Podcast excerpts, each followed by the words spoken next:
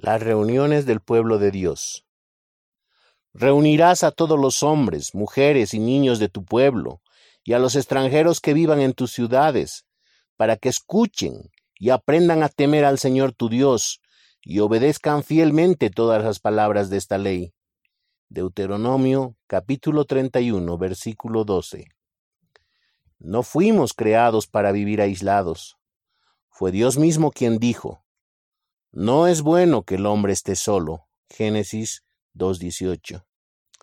Cuando imaginamos que podemos crecer espiritualmente solos y aislados de otros creyentes, en realidad nos estamos engañando a nosotros mismos. Pero eso no significa que asociarnos con cualquiera que afirme ser creyente sea lo más saludable. ¿Cómo así?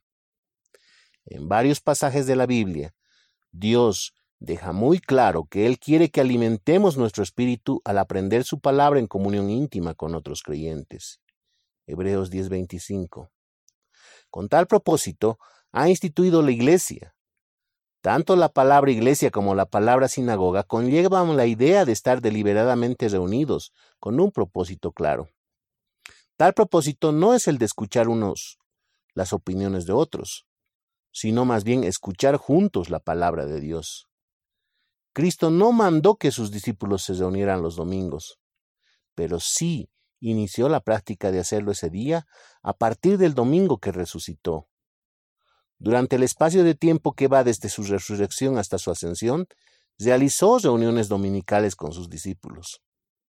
Después de su ascensión y con la venida del Espíritu Santo, los discípulos comenzaron a tener más reuniones durante la semana se mantenían firmes en la enseñanza de los apóstoles, en la comunión, en el partimiento del pan y en la oración.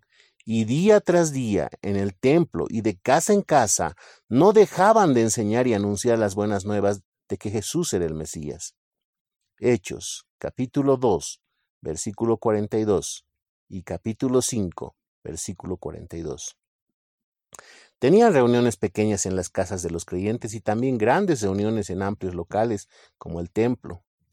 Su propósito, en gratitud alabar a Dios al proclamar el Evangelio en la predicación de la palabra y la administración del bautismo y la Santa Cena, para dar a conocer la verdad y consolidar en el ser humano.